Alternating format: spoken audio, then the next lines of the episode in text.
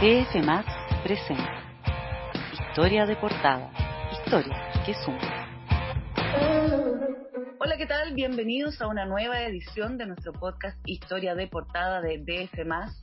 Soy Sofía García Huidobro y nos acompañan también en esta edición Fernando Vega, María José Gutiérrez, Nicolás Durante y Mateo Navas, todos parte de nuestro equipo de DF. Nicolás Durante, por favor, partamos contigo. Hola Sofía, hola a todos. Claramente estos días todos hablaron de las revelaciones del Consorcio Internacional de Periodistas de Investigación, donde se reveló que cientos de empresarios y líderes políticos hacían negocios en países con regímenes tributarios opacos. La venta de la polémica minera Dominga fue una de ellas e involucró al Family Office del presidente Sebastián Piñera. Averiguamos quiénes son los otros aportantes del Fondo Minería Activa 1 que vendieron domingo a las familias Delano y Garcés, pero también cómo se repartieron los 152 millones que pagaron estas dos familias. En qué está también Inversiones Odisea hoy y los planes de salida de su gerente Nicolás Noguera para el próximo año, también se lo contamos en esta nueva edición. Imperdible en todo, en todo caso, muy interesante y eh, también Fernando Vega cuéntanos a continuación qué más podemos esperar en esta edición dominical del DF.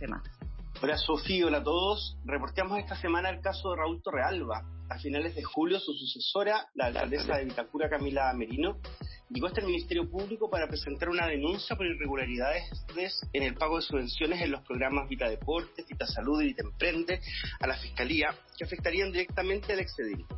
Luego de que su ex asesora Antonia Larraín hiciera una denuncia asegurando haber entregado sobres con 5 millones de pesos mensualmente por tres años en efectivo, poco se supo de Torrealba pero nosotros les contamos que estuvo unos días refugiado en su casa en Colico, que ya volvió a Santiago, que prácticamente no sale de su casa, que ve y habla con muy pocas personas, entre ellas su familia, abogados, asesores estrechos como Gonzalo Cordero y algunos amigos muy cercanos. El caso aún es reservado, pero él ya ha dado algunas luces de cuál sería su versión. También vamos con una mirada al encarecimiento de los créditos hipotecarios. Este viernes se conoció el nuevo dato de inflación de 1,2% en septiembre, lo que podría llevar al Banco Central a subir otra vez las tasas de interés.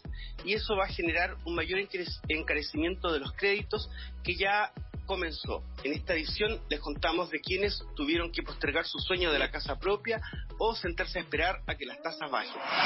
José Gutiérrez, nos traes hoy temas muy interesantes y muy diversos. Digo, partamos por otro de los asuntos que estuvo marcando la semana y que fue esta alza en las encuestas presidenciales del candidato republicano José Antonio Castro. Hola, ¿qué tal? Bueno, en la última semana todas las encuestas han mostrado una ventaja por primera vez, cosa que no había sucedido antes, del candidato republicano por sobre Sebastián Sichel. Por eso hicimos un zoom a quién es quién en su campaña el rol que en esta pasada va a tener la familia, que no se acuerdan, pero en 2017 fue muy protagónica, quiénes son sus principales financistas y dónde está el foco o la estrategia que está eh, haciendo su comando para ampliar los votos más allá del mundo evangélico y militar y crecer sobre todo en las mujeres. María José, vemos también en esta edición una foto de afganos en Chile, la travesía de un grupo de mujeres montañistas que se refugian en el país, así lee el título. Cuéntanos de qué se trata esta nota. Ni les cuento lo que me costó resumir esta historia, porque cada persona entrevistada era una historia o, o más bien un libro en sí mismo. Hace dos semanas llegó a Chile un avión Air France con un grupo de mujeres afganas y sus familias ellas no tienen ningún familiar en Chile, ni tienen una relación con nuestro país y vienen en calidad de refugiadas. Recordemos que el presidente Piñera eh, anunció que acogería a 10 mujeres con sus familias, ¿ya?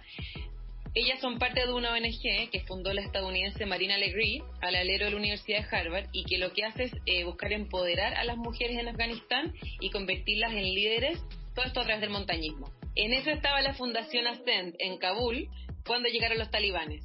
Por supuesto que todas estas mujeres, que recordemos son líderes y más feministas, más activas, quedaron muy expuestas al régimen, por lo que la cruzada por sacarlas del país fue toda una odisea que coordinó Legri desde Italia, que es donde ella está viviendo, pero la salida y el viaje hasta Chile es solo una, una parte, o es el principio más bien, porque el desafío mayor parte ahora, que ellas deberán reinsertarse en Chile.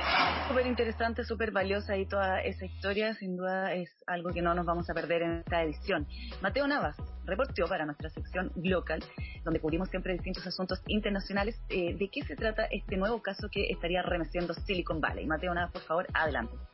Exactamente, mira, lo llaman caso OSI y la historia es la siguiente. Un medio de comunicación digital estadounidense eh, llamado Ocimedia buscaba levantar 40 millones de dólares de Goldman Sachs. Hasta ahí, obviamente todo bien, pero todo se derrumbó cuando el cofundador de la compañía, Ocimedia, em, se hizo pasar por un alto ejecutivo de YouTube para influir en el proceso de due diligence de Goldman y así presionar a que el banco invirtiera en ellos. ¿Cómo se dieron cuenta de esta suplantación de identidad? En la sección Glocal contamos toda la historia. Imperdible también entonces otro artículo más de esta edición dominical del DF+. Y por último mi turno a cargo de Cultura y de la Guía. Les contamos que hablamos con un joven director que se llama Bernardo Kisney, lleva ya varios años siendo director de videoclips para algunas de las bandas más populares de nuestro país y estuvo estos días en el Festival Internacional de Cine de Guadalajara mostrando su película Historia y Geografía que recibió buenos comentarios, incluso le valió un artículo en la revista Variety, de que va y más detalles acerca de su carrera en esta edición de, de F+.